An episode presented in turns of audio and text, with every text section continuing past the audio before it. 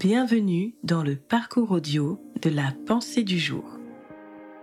Faire confiance à Dieu de John Roos.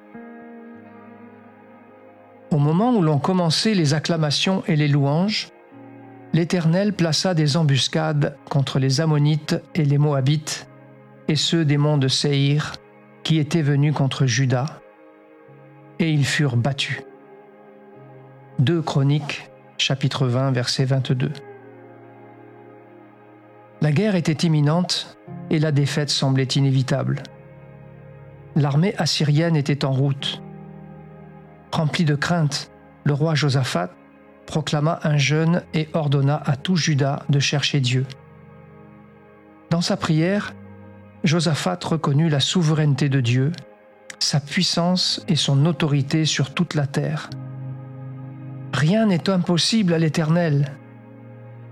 Il était leur seul espoir. Car nous sommes sans force devant cette multitude nombreuse qui s'avance contre nous. Quand il eut prié, l'Esprit de l'Éternel saisit au milieu de l'assemblée Yahaziel, qui leur assura que Dieu avait entendu leur prière. Il ne fallait pas qu'ils s'inquiètent du nombre de leurs ennemis, car l'Éternel avait le contrôle de la situation.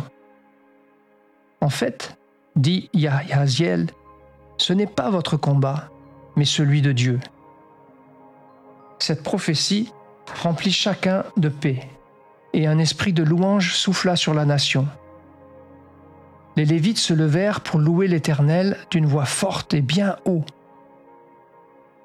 Le lendemain matin, alors que l'armée ennemie approchait, Josaphat leur déclara, Soyez fermes dans votre confiance en l'Éternel, votre Dieu, et vous serez affermis dans votre défense.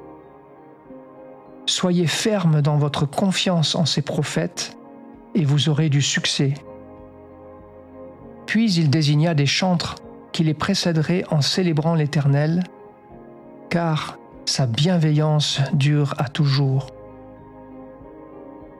Alors qu'ils acclamaient et louaient Dieu, Dieu leur donna la victoire et l'armée ennemie fut entièrement détruite.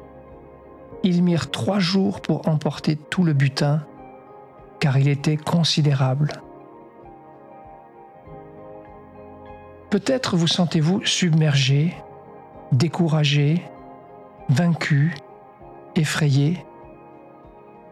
Mais le message que Dieu adressa à Judas est également vrai pour vous. Rien n'est impossible à Dieu. Mais vous devez le chercher, vous tourner vers lui, lui faire confiance.